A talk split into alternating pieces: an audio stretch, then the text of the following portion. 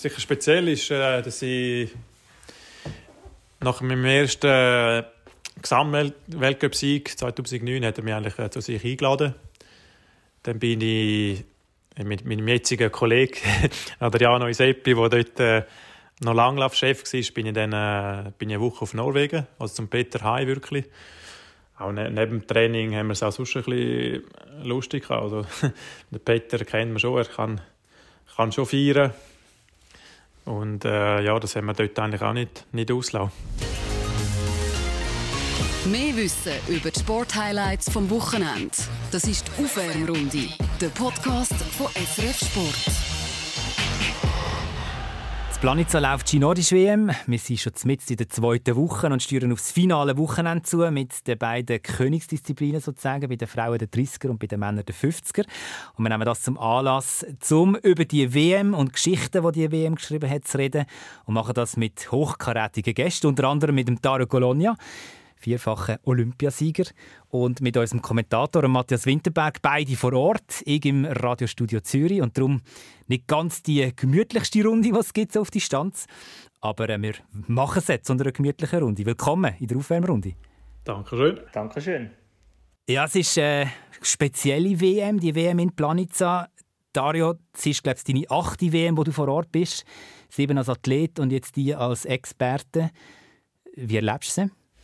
Ja, also bis jetzt äh, sehr gut eigentlich. Es ist äh, natürlich für mich ganz etwas Neues. Bis jetzt eben siebenmal als Athlet dabei gewesen.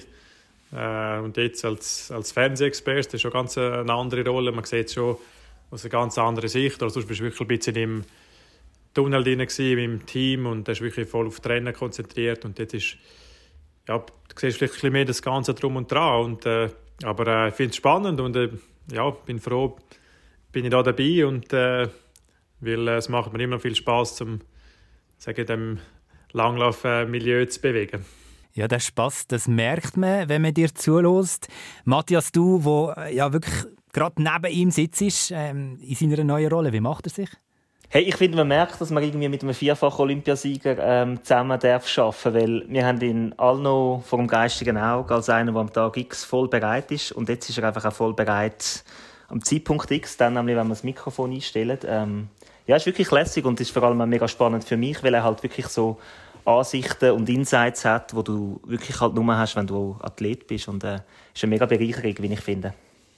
Bist du nervöser vor dem ersten Rennen mit ihm, weil es vielleicht einfach auch ich meine, das Palmares bringt ja schon nicht jeden Experten mit, mit diesen vier Olympiasiegen und vier Gesamtweltcup-Siegen und vier Siegen an der Tour de Ski. Hey, ich bin im Fall eher nervös gewesen, weil ich nicht genau gewusst habe, wie er es macht. Weil Training ist das eine und Rennen ist ja dann etwas anderes. Aber ich bin mega positiv überrascht gewesen. Ähm, nein, es ist wirklich, es ist sehr cool gewesen. Und manchmal bin ich auch noch ein bisschen nervös, weil er auch so ein bisschen ein Last-Minute-Person ist. Also er kommt dann immer recht knapp aufs Rennen. Er zieht sich dann noch schnell die Jacke ab und äh, sitzt da und denke ich okay, so kann man Rennvorbereitung auch machen. Aber äh, er geht sich natürlich noch rumhören, oder? Genau, ja. Ich hole bis zum Schluss äh, die Informationen rein von außen, gell? Und so ein bisschen das Last Minute unterwegs ist, also das Athlet auch schon so ein, bisschen ein äh, Thema gewesen, Dario? Ja, es war tatsächlich so. Gewesen. Also Betreuer haben auch ein paar Mal Angst gehabt, dass sie den, Start verpassen. Oder sind sich schon sicher gewesen, dass sie jetzt nicht mehr kommen. Ja, komm jetzt. aber so im letzten Moment haben sie, also, da wirklich das Rennen verpasst haben, dann gleich nie. Also, aber irgendwie haben das fast ein bisschen gebraucht, auch zum, äh, ich nicht gerne wenn ich viel zu früh vor Ort bin und dann machst du irgendwie nur noch Gedanken und so bin ich wirklich am Start her, eben Kleider irgendwie ausgezogen und dann gestartet und ja, es hat für mich passt und eben da mache ich es glaube ich ziemlich, ziemlich ähnlich. Also, ja, je nachdem, wir es vorher schon noch ein bisschen austauschen oder auch heute bin ich eben auf die Loipe und ja, dann zehn Minuten bevor, bevor wir auf Sendung sind, äh, ja, bin ich dann noch umziehen und dann sind sie auch schon ein bisschen nervös gewesen, dass ich es nicht schaffe, aber äh, ist dann alles gut gegangen und bin rechtzeitig beim, beim Sascha gewesen. Du hast einfach einen Finger ein bisschen länger auf der Loipe, oder? Bist du nicht ganz in dieser Form? ja, ja, wahrscheinlich habe ich das Gefühl, ich, ich mache die Runde noch in 10 Minuten und brauche am, am Schluss dann eben gleich 12. Und das ist ja das, die Minuten, die nachher ein bisschen knapp werden. Aber wie ist das, äh, Dario, wenn du jetzt an so einer WM in Planica auf die Loipe gehst, nicht mehr als Athlet, sondern als Experte, ist das ein anderes Genießen? Ja gut, äh, dafür ist es ein bisschen strenger. Das sind ja natürlich WM-Leute. Das ist, ja nicht das Geniessen, es ist ja ein sehr hartes Profil. Das kennen wir auch bei den Rennen, zum Beispiel auch heute, oder die grossen Selektionen, die es immer gibt, die Abstände. Aber äh, ja, es ist natürlich, sonst bist du immer, ist eigentlich eine Trainingeinheit gewesen, wenn du auf die Leute bist oder äh, hast du irgendwie vorbereitet oder auch ein Intervalltraining gemacht und jetzt ist es sicher ein bisschen gemütlicher und es ist auch ein bisschen Austausch eben mit äh, vielleicht äh, ein paar Weggefährten, wo man sieht oder ehemalige Athleten oder auch Trainer und äh, ja, das, ist ein der, der Job jetzt und sicher ein bisschen zwischendurch mal stehen bleiben und ein unterhalten und das ist auch, finde ich auch schön, oder, dass ich den Kontakt weiterhin habe zu, eben zum ganzen Langlauf bis, sonst wäre man eigentlich schnell mal ein bisschen weg, oder? Olivier, Entschuldigung, Entschuldigung, da muss ich schnell einhaken. Also, so knapp und kurz bevor man Rennen kommt, so lange geht es nämlich nachher, weil wenn du mit dem Dario Colonia rauslaufst, dann ist es wirklich so, dass die norwegischen Athleten auch noch anhalten und irgendwie sagen, hey Dario, cool, bist wieder mal da. Und für uns natürlich mega lässig, weil wir kommen so dank ihm eigentlich Zugang über zu Sportlern, wo sonst eher so ein bisschen schwierig ist in den Mixzonen, oder? Musst ihnen anstehen. Aber äh, ja, man kennt sich, glaube ich, einfach noch von früher.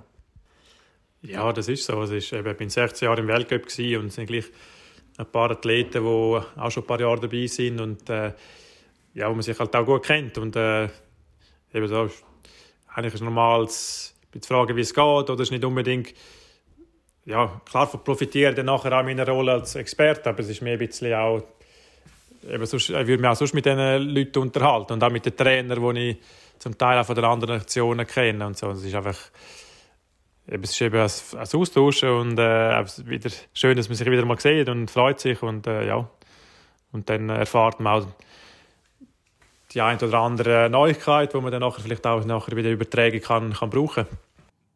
Gibt es auch jemanden, der lieber aus dem Weg geht? Ja, das dürfte ich jetzt auch nicht sagen. äh, nein, eigentlich, eigentlich nicht. Also ich wüsste jetzt nicht jemand. Es ist äh, sicher, da jetzt nicht äh, mit jedem unterhalten und, äh, oder kenne ich auch nicht persönlich äh, besonders gut, das ist ja normal, und, äh, aber aus dem Weg geht ich eigentlich niemand und ich habe jetzt mit niemandem wirklich speziell schlecht nicht das Gefühl. mit wem du es speziell gut? Äh, ja, in erster also am nächsten bin ich natürlich schon mit, äh, mit den Schweizer Athleten, oder? Ist klar, mit denen bin ich jetzt äh, halt auch ja, halb halb Jahr eigentlich mit ihnen, mit ihnen verbracht im Trainingslager oder den Wettkämpfen und äh, sind sicher auch Freundschaften entstanden und äh, ja, also wahrscheinlich auch einzelne Athleten. Das ist noch schwierig zum konkret äh, das Gefühl, haben es mit allen ein bisschen gut. Ja. ist noch praktisch, wenn man es mit allen gut hat. Und das mit den Schweizer musst du natürlich jetzt sagen, weil das sind ja die, die zuhören, oder? Das ist nachher Feuer im Dach. Genau, das ist so, ja. Darum habe ich es gesagt. nein, nein, das ist, äh, ist äh, wirklich so, ja. Er sagt es, Olivier, und du siehst es jetzt ja. nicht, aber er hat einen Norweger Pulli an. Also, bei den Norwegern ist im Fall schon sehr nah, der Dario. Und es ist noch spannend, weil es gibt ein paar Athleten, die jetzt äh, den Weg eingeschlagen haben, also ehemalige Athleten, die jetzt das machen, was der Dario macht. Also bei uns auf der Kommentatorenposition ist quasi eine Ahnengalerie. Ähm, da hast du äh, Therese Juhaug, die jetzt auch TV-Expertin ist, Martin Jonsrud Zündby, Peter Nogtüg, also alles ehemalige Konkurrenten von Dario. Das ist äh, ziemlich eindrücklich, wenn man da bei den verschiedenen Fernsehstationen reinschauen Kommen wir doch zu dieser WM in Planica. Man hat viel gehört und gelesen. Ich habe das ein oder andere Rennen gesehen. Es ist schon eine spezielle WM. Ich meine, Dario, du bist siebenmal als Athlet an einer WM, gewesen, jetzt das erste Mal als Experte. Wie erlebst du sie? Ja, also durch meine Rolle natürlich ganz anders. äh, jetzt auch mit dem SRF-Team natürlich, wo, jetzt, wo ich jetzt unterwegs bin und auch sonst mit dem, mit dem äh, Nationalteam, oder?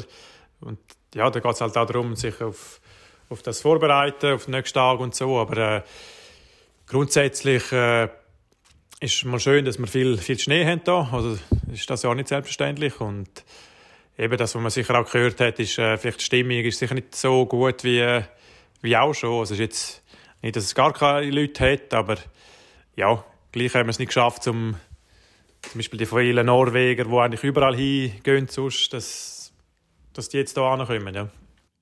Warum ist das echt so? Ja, also es ist vielleicht ein bisschen die Eigenheit von dem Planica. Oder Planica ist eigentlich ein Tal oder liegt in einem Tal hin. Es ist irgendwie ein ganz ein kleiner Ort. Also es gibt in dem Sinne nicht wie einen WM-Ort. Und wir sind da in dem Tal von der Schanze. Und wenn irgendwie der Dario als Athlet noch in einem äh, Tunnel drin war, dann ist er jetzt halt wirklich in dem Tal hinein. Und irgendwie, auch die Leute kommen halt auch nicht so dahinter. Es ist irgendwie eine lange Reise, es hat nicht so viel Hotel. Ja, es ist wirklich ein bisschen enttäuschend, so der Zuschaueraufmarsch. Also es ist noch verrückt. Ich war eigentlich nur einmal an einer Ski-WM vor Ort, 2011 in Oslo. Und habe das als stimmungsmäßig etwas vom Größten erlebt, äh, was ich, ich je gesehen habe. Gerade auch in dem Zeltdorf mit all diesen Fans. Geht denn das jetzt in Planitza ganz anders zu und her, stimmungsmäßig? Ja gut, äh, WM, also in Oslo ist natürlich gerade ein krasses äh, Beispiel, oder, wo du erlebt hast. Das ist glaube sicher äh, von der Stimmung her äh, die grösste WM gewesen, oder in der Großstadt äh, Norwegen begeistert. Und äh, von dem her ist ja sicher eine andere Stimmung. Und es ist so, dass eigentlich Langlauf WM sind sonst, von der Stimmung her eigentlich würde ich sagen sehr gut, also ich würde sagen größer als äh, als auch die, die Alpine und vor allem mit denen, ja, das sind jetzt gerechnet, dass bis zu 70'000 Norweger kommen. Und aber am Schluss ist jetzt das da gar nicht aufgegangen. Ich glaube auch mit, äh, mit den Preisen haben sich ein bisschen verpokert. Und ja, ist leider ein bisschen anders gekommen. Und das ist auch im Skispringen, weil Slowenien im Skispringen sind sie ja sehr gut und haben auch sehr viele Fans. Aber die sind jetzt trotzdem nicht gekommen, da an die WM, oder? Was macht das mit den Athleten? Also ich habe heute gelesen, dass der Rosie Brennan aus dem amerikanischen Team sich recht aufgeregt hat ab der ganzen negativen Berichterstattung und auch, dass offenbar vor Ort Journalistinnen und Journalisten so umhacken auf den schwierigen Bedingungen und äh, auf der fehlenden Stimmung. Was macht das mit den Athleten? Ja, also ich glaube, das ist sicher ein bisschen unterschiedlich, oder? Ich bin jetzt da, schlussendlich muss du das ein bisschen ausblenden und die auf das Rennen konzentrieren. Klar, eben die Medien äh, ja, müssen auf das irgendwie hingehen, oder? Das, das sehe ich jetzt auch und äh, probieren auch etwas äh, Berichterstattung zu machen, aber es ist jetzt nicht alles, dass jetzt alles negativ ist und zum Beispiel die Bedingungen sehe ich jetzt, es ist, es sind sehr gute Bedingungen, finde ich. Klar ist jetzt in der ersten Woche die Verhältnisse sind zum Teil weich, es war warm gewesen, aber das haben wir in der Vergangenheit ja mehr gesehen. Das ist jetzt kein Phänomen, ein neues Phänomen hier im Plan. Jetzt in Oberstdorf war sehr warm gewesen, in Seefeld auch. Mittlerweile haben wir sehr winterliche Verhältnisse wieder. Oder, äh, ja, es ist jetzt nicht alles sehr negativ, finde ich, finde ich sicher auch so. Wir sind hier nicht in der gemütlichsten Runde, das ist mir bewusst, weil wir hier auf Distanz sind. Aber Dario, du hast schon mal gesagt, wenn du in so einer Runde sitzt, dann werde ich schon die eine oder andere Geschichte auspacken. Wir freuen uns jetzt drauf. Was, was hören wir von dir, was wir noch nie gehört haben? Ja, das ist jetzt äh, echt ein Steilpass, also eine spontane Anekdote. Oder zu welchem Bereich willst du etwas hören? zum Beispiel zum Peter Nordück. Was wissen wir noch nicht, was er sich geleistet hat oder was, was dir zusammen erlebt habt? Ja, ich weiß nicht mehr, was ihr schon alles wisst. Nein, sicher speziell ist, äh, dass ich nach meinem ersten Gesamtweltcup-Sieg 2009 hat er mich eigentlich äh, zu sich eingeladen. Dann bin ich mit meinem jetzigen Kollegen Adriano Iseppi, der dort äh, noch Langlaufchef war, bin ich dann äh, bin ich eine Woche auf Norwegen, also zum Peter Hai wirklich. Äh, das war eigentlich sehr cool gewesen. und äh, zusammen trainiert, äh, zusammen auch ein paar Rennen gelaufen dort im Sommer und äh, ja, auch ne neben dem Training haben wir es auch sonst ein bisschen lustig gehabt. Also, den Peter kennt man schon, er kann, kann schon feiern und äh, ja, das haben wir dort eigentlich auch nicht, nicht auslassen. Also hat es tatsächlich Zeit und Raum gegeben, das auch während der Karriere mal ein bisschen auszuleben? Ja, es ist schon nicht so, dass man jetzt immer da im Ausgang war. Auch während der Saison ist es gleich noch, noch schwierig. Oder äh, ist man immer äh, eigentlich am Reisen und nach der Rennen geht man eigentlich weiter. Und ja, er ist schon einer, der auch viel eigentlich für sich oder allein unterwegs war oder, oder nicht mit, mit dem ganzen Team gereist ist und so. Und, aber es hat schon mal gegeben, auch vielleicht jetzt äh, eher am Schluss auch vor, vor Karriere, wo, wir fast noch ein bisschen mehr zu, äh, ja, miteinander zu tun haben. Und wir haben, die Duell haben wir von, von, von Anfang an gehabt, aber ja, es ist nicht so, dass wir jetzt immer gemeinsam unterwegs waren. Und äh, jetzt am Schluss und auch jetzt eigentlich, wo, wo wir aufgehört haben, haben wir eigentlich fast noch mehr Kontakt. Das ist eigentlich auch noch, noch schön. Ja ist noch spannend, was du ansprichst, Dario, weil ich glaube, die Duell, die fehlen eben momentan ein bisschen am Langlaufsport. Und auch, ich meine, über den Peter Nottik kann man denken und sagen, was man will, aber ich meine, die Episoden, die äh, Ausbrüche, die es da und dort gegeben hat, ja, ich habe das Gefühl, das erleben wir jetzt irgendwie momentan gerade ein bisschen weniger. Ich meine, wir haben Johannes Kleber, so der neue Superstar. Aber der ist halt dann fast ein bisschen so der Mr. Perfect im Vergleich zum Bad Guy, zum Peter Nottik. Ja, das ist so. Und, äh, darum ist äh, der Nordtug auch immer noch populärer eigentlich als der, der Klebo, obwohl er wahrscheinlich noch der, mittlerweile noch der beste Langläufer ist. Oder? Aber trotzdem äh, ist sicher auch nicht alles gut gewesen, was sich der Peter geleistet hat, müssen wir glaube auch sagen. Oder?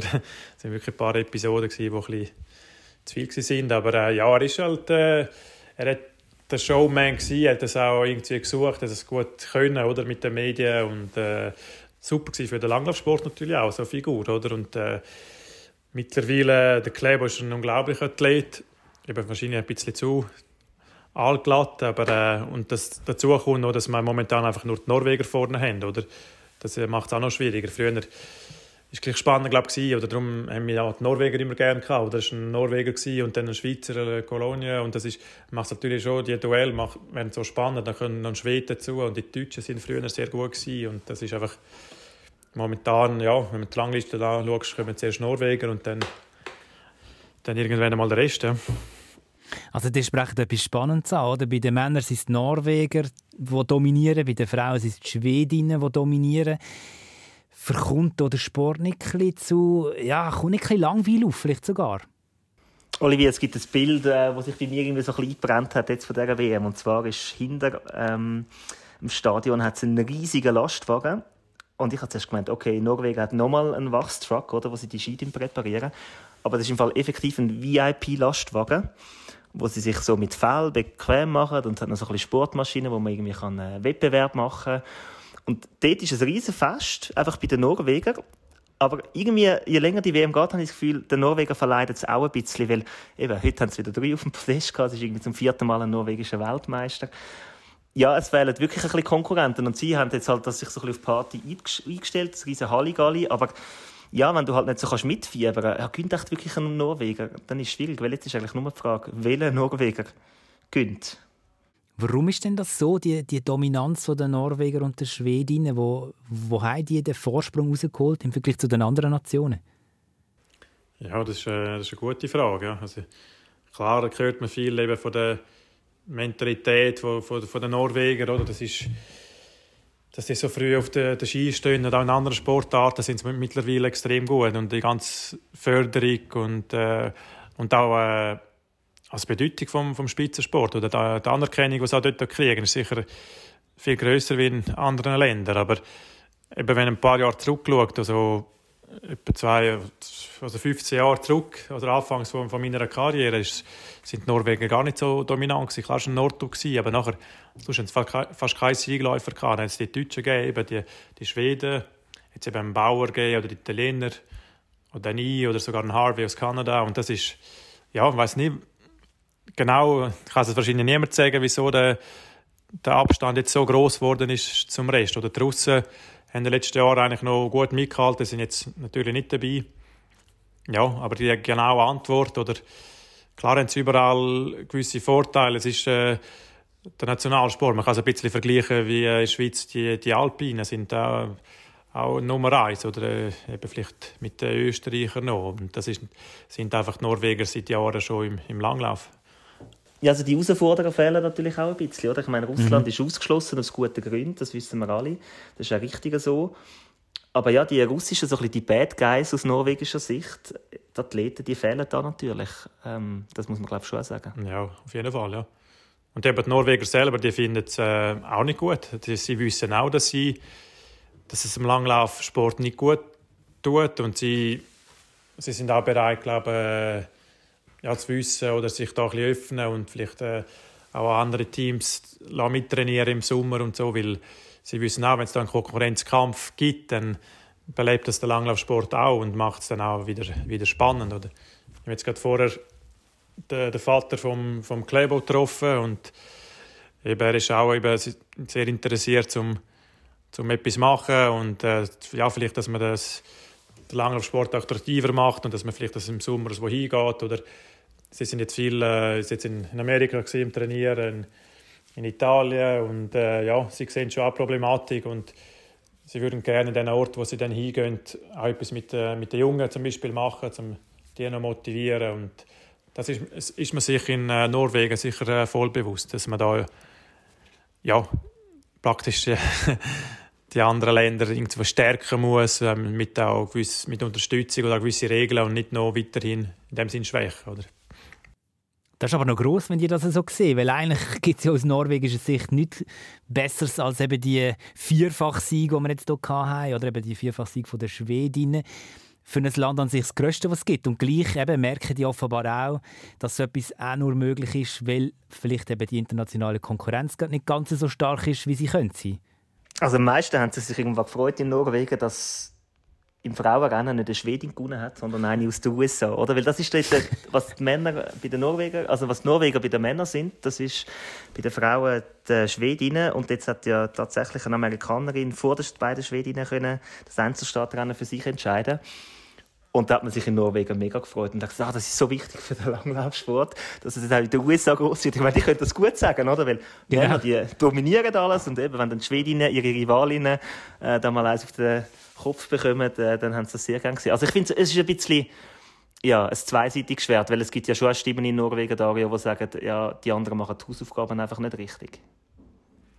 Ja, ja, klar, ja. Also sie müssen sich in dem Sinne ja nicht entschuldigen, oder? Das ist, äh, sie sind sicher auf einem sehr hohen Niveau und ja, es ist vielleicht so, dass momentan vielleicht äh, ein paar Baustellen in anderen Ländern und dort vielleicht noch nicht alles ausreizen und äh, ja, ist halt ähm, im Langlauf einfach dort alles investieren in Norwegen und in anderen Ländern ein bisschen weniger. Aber eben grundsätzlich ist es gleich interessant, dass es keine vielleicht einen einzelnen Führer schafft. Oder es ist, als ich angefangen habe, also die Schweiz war auch keine Langlaufnation und äh, ja, ich möchte mich ja nicht selber loben, aber irgendwie haben es den Führer geschafft, oder? Es ist, äh, es ist möglich, man hat, hat Möglichkeiten zum, zum Führer kommen und das als Einzelkämpfer und äh, das äh, momentan ist eigentlich kein großes Talent. Ja, klar, ein, Poroma und das Schweden oder es gibt schon, sind alle super Athleten, aber jetzt momentan können es die Norweger wirklich noch nicht ganz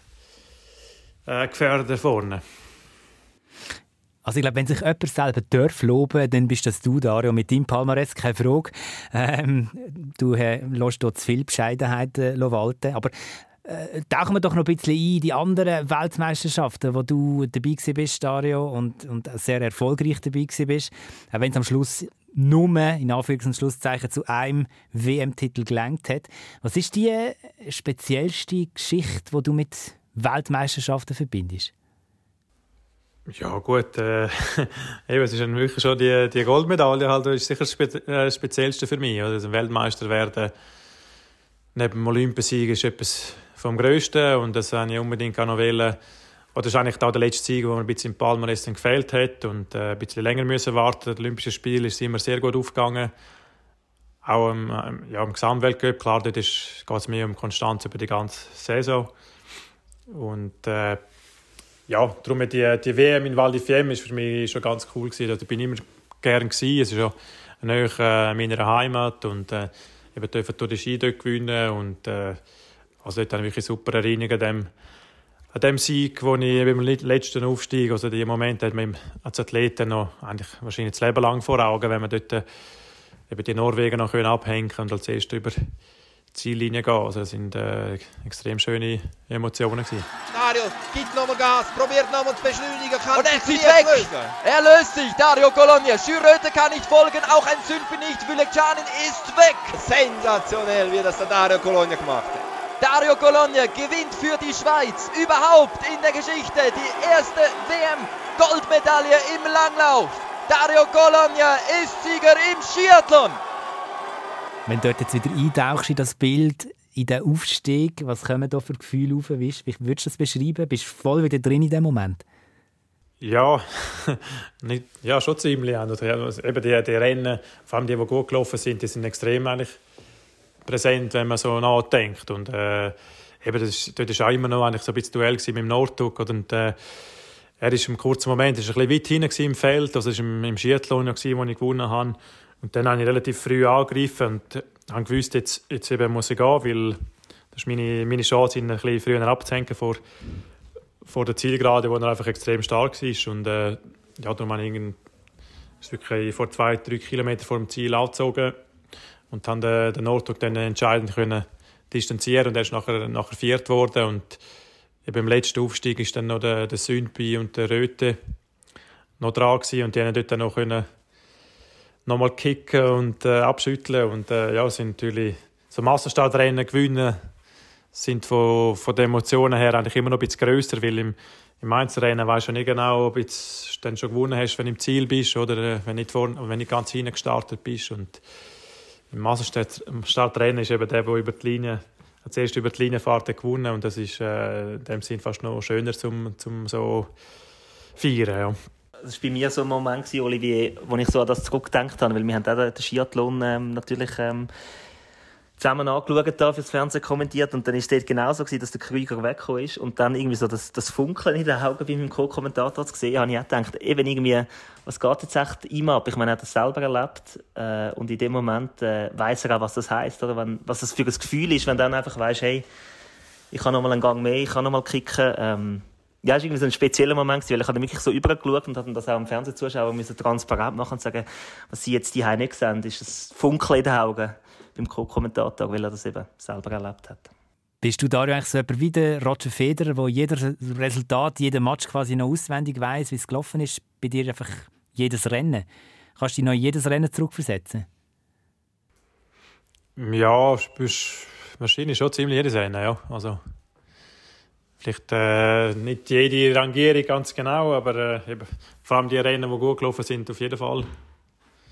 Und ja, mal also es bleibt schon viel, viel hängen, oder wenn man das wirklich auch mit erlebt hat und gelitten und äh, ja, darum äh, ist das irgendwie immer noch irgendwie so abgespeichert im Kopf. Welche WM-Erfahrung würdest du denn am liebsten streichen? Ja, es ist halt schon die in, in Oslo, oder? Äh, 2011, äh, es für uns einfach gar nicht aufgegangen ist. Äh, das ist wirklich dort, wo wir einfach so Wachsprobleme hatten und äh, mit dem Schnee nicht zu Schlag gekommen sind. Und ja, es war vor allem bitter, gewesen, weil ich kurz vorher durch den Ski gewonnen habe. Und nachher auch der Gesamtweltcup. Also in dem, es war wirklich eine super Saison. Gehabt. Und äh, dann der WM ist, geht einfach nichts. Und man ist eigentlich wie äh, ein bisschen verloren als Leben. Man kann, oder machtlos, man kann nichts machen. Oder es ist, äh, bin meistens, glaube zwischen Rängen, äh, ich weiß nicht, 20 und 25 gelaufen in jedem Rennen. Und das erste Rennen nach der WM in Lachte haben dann wieder gewonnen und das war äh, extrem bitter. Gewesen. Ist, die Form war da, gewesen, aber das konnte ich können zeigen und äh, ja, es war sicher eine, eine bittere Erfahrung für mich und auch für, äh, für das ganze Team eine Enttäuschung, dass es dort nicht besser aufgegangen ist. Ja, das noch recht präsent, auch wenn das jetzt mittlerweile irgendwie äh, zwölf Jahre her ist. Vor allem auch, weil das Wetter so zu der Stimmung von dem Schweizer Team und auch zu deiner Stimmung passt hat. Es hat wirklich zwei Wochen lang eigentlich Nebel gehabt.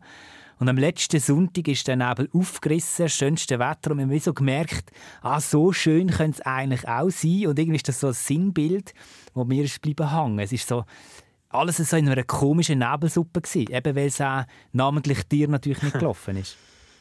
Ja, das kann man so sagen, ja. Also, ich kann mich auch noch gut erinnern, es ist manchmal, manchmal äh, fast schade gewesen, weil es hat ja ähm, zum Teil jetzt fast äh, bis zu 100'000 äh, Zuschauer gehabt und man hat fast nicht äh, bis zur Gegentribüne gesehen, oder? So viel, viel Nebel gehabt, oder? Von dem her hat es äh, zu unserer Situation jetzt gut gepasst, aber äh, sonst wäre eigentlich die Stimmung und alles wäre natürlich top gewesen, dieser, dieser WM und äh, gut, der Nordtug ist dann eine grosse, die grosse Figur gewesen, von dem her ist die Stimmung trotzdem gut in Norwegen. Kommen wir doch noch zum 50er, wo ja immer so das grosse Highlight ist eigentlich, auch wenn voran schon ganz viel passiert. So als Abschluss noch das, äh, der, der, riesige Berg, den es zu bezwingen gibt, ist das aus eurer Sicht noch zeitgemäß und sinnvoll, nach zwei Wochen Strapazen noch eine 30er bei den Frauen respektive 50er bei den Männern zu laufen? Ich finde schon, Olivier, ich finde, das ist ein riesiges Monument. Und ich meine, die Geschichte, die der 50er geschrieben hat, wir erinnern uns vor zwei Jahren, äh, 49,9 Kilometer ist alles gut gegangen und dann auf den letzten Meter das Duell Bolschunov-Kleber, die riesige Tragik, dass der Kleber, der endlich einmal König vom Langlauf worden ist, der 50er können für sich entscheiden, disqualifiziert worden ist, weil er am Russ der ein bisschen abgedrängt hat oder fast beigestellt hat. Ich meine, das ist eine riesige Dramatik und so eine Dramatik gibt es doch eben nur, weil man vorher auch als Zuschauer vielleicht ein bisschen leiden muss. Es geht im Moment, bis ins Ziel kommt. Aber dann irgendwie so eine Tragweite, ähm, also ich finde es ein grossartiges Rennen und ich freue mich schon jetzt mega.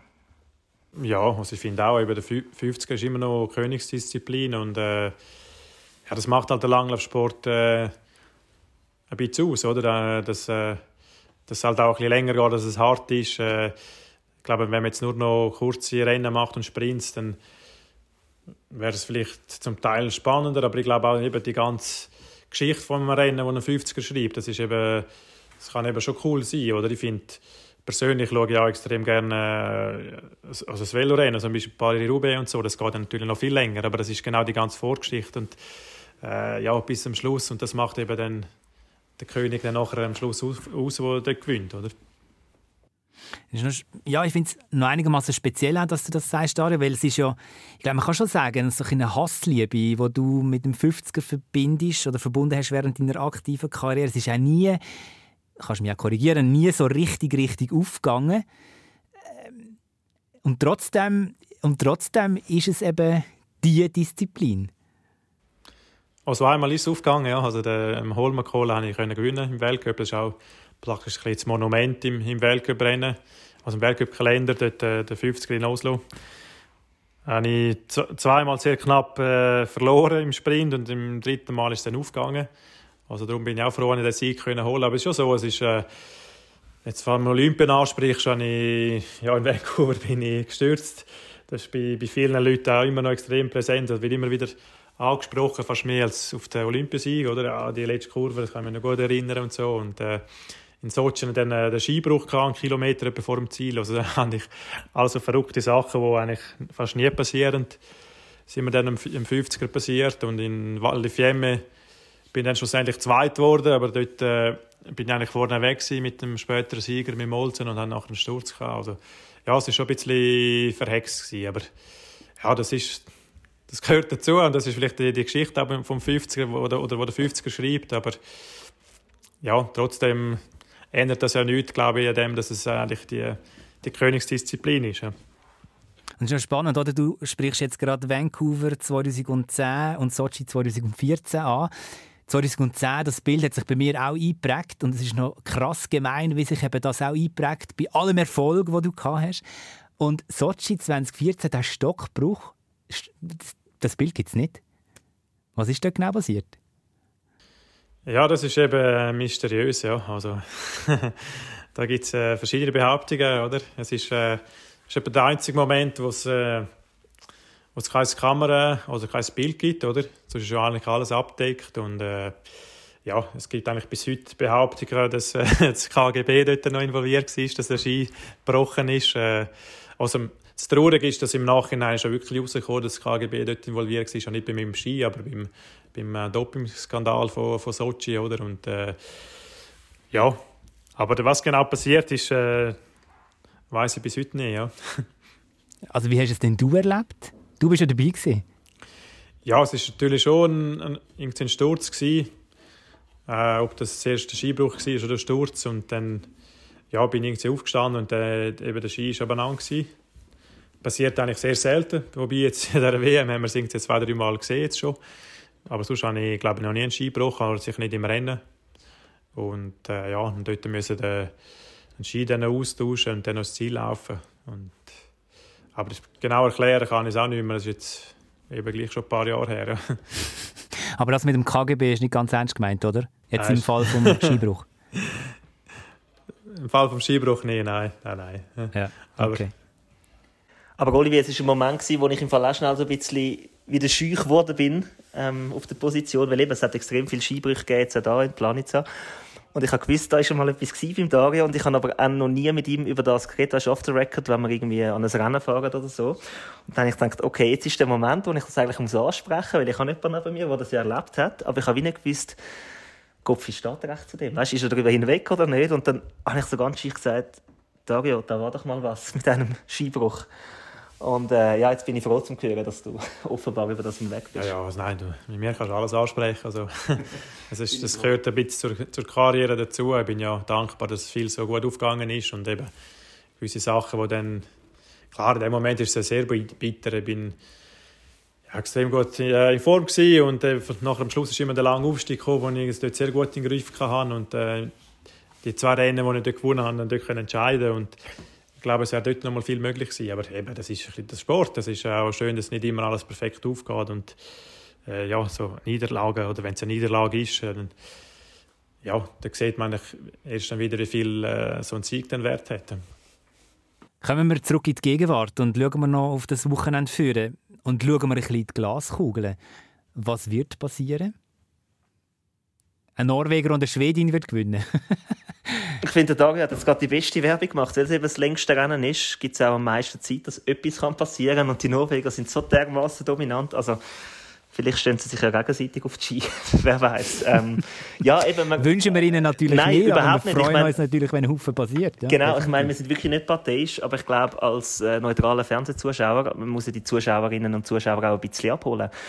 Und ja, man lächzt halt wirklich daran, dass irgendwie da ein Farbtupfer auf dem norwegischen Podest ist. Und eben, man wünscht ihnen ja nichts Schlechtes, aber ja, es wäre wirklich schön, wenn es da einen Farbtupfer gäbe. Ich glaube, die Schweizer, das wäre ein bisschen vermessen, um die da ganz weit vorne zu sehen, äh, nach deiner Ära.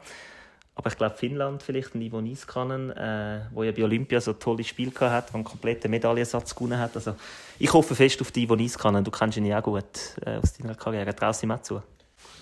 Ja, auf jeden Fall. Also, er ist der klassische Läufer auf die Langdistanz, eben schon Olympiasieger über 50 Kilometer und Weltmeister. Und äh, ja, er hat ein bisschen schwierige Saison gehabt wegen Corona und äh, ist dann noch, auch noch Vater geworden, wo er sich ein bisschen Zeit genommen hat. Ist auch schön.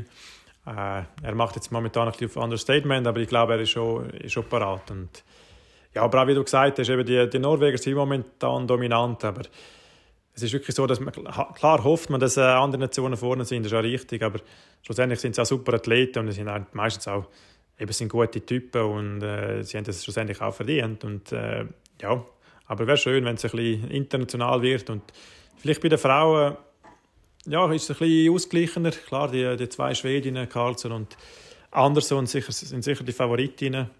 Aber da kann ich auch vorstellen, vielleicht äh, Hennig, Tütschi oder äh, wir haben auch Niskanen, die Schwester von Ivo Niskanen, Kertu. Also, es gibt ein paar, äh, vielleicht, die dort vorne reinlaufen können.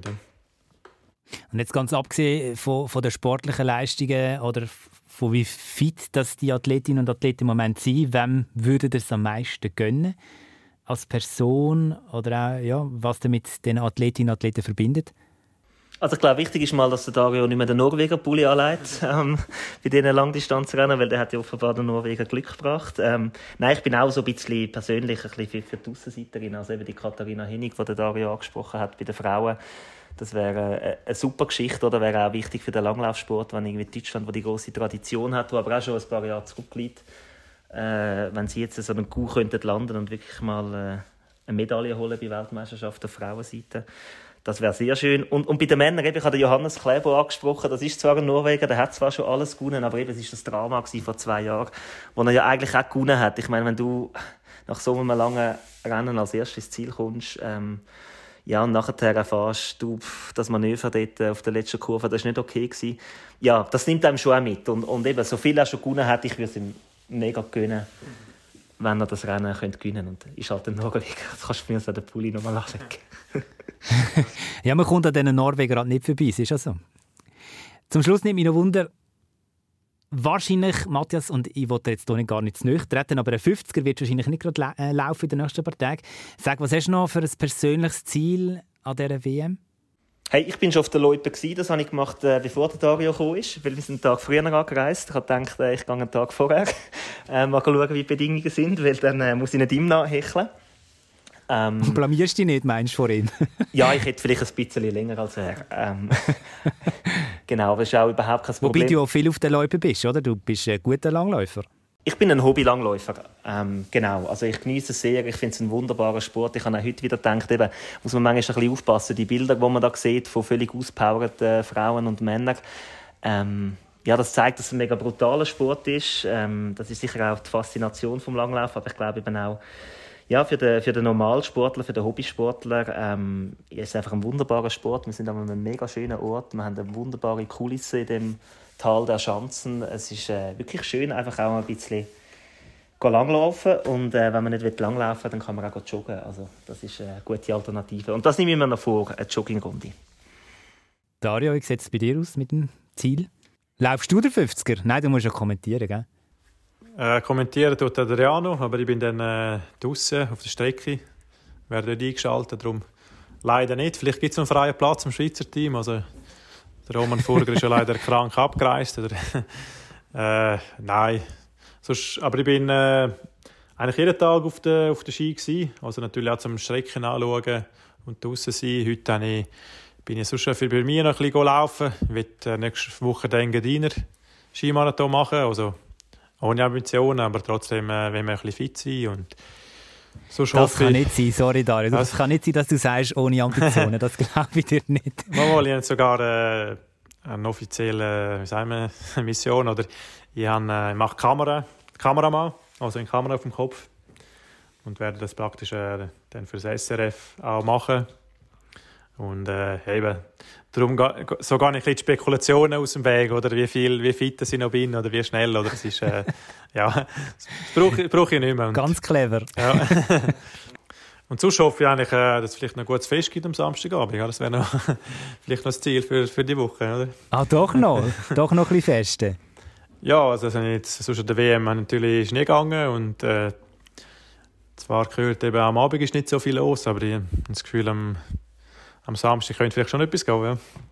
Dann gönne ich euch das natürlich von Herzen. Ich wünsche euch weiterhin eine erfolgreiche, spannende, geschichtenreiche WM und einen guten Abschluss, äh, Dario, von deiner WM-Premiere hinter dem Mikrofon. Und sage euch beiden herzlichen Dank fürs Mitmachen. Es ist spannend, mit euch zu reden. Und äh, bis hoffentlich gleich. Danke, Olivier. Und euch daheim, liebe Zuhörerinnen und Zuhörer, sage ich auch Danke vielmals. Nächste Woche meldet sich dann Sikora Gisler wieder mit dem Fußball-Podcast und die Aufwärmrunde kommt in zwei Wochen. Bis hoffentlich gleich. Die Aufwärmrunde. Moderation Olivier Bohrer. Produktion Svenja Mastro Berardino. Projektverantwortung Jan Petzold.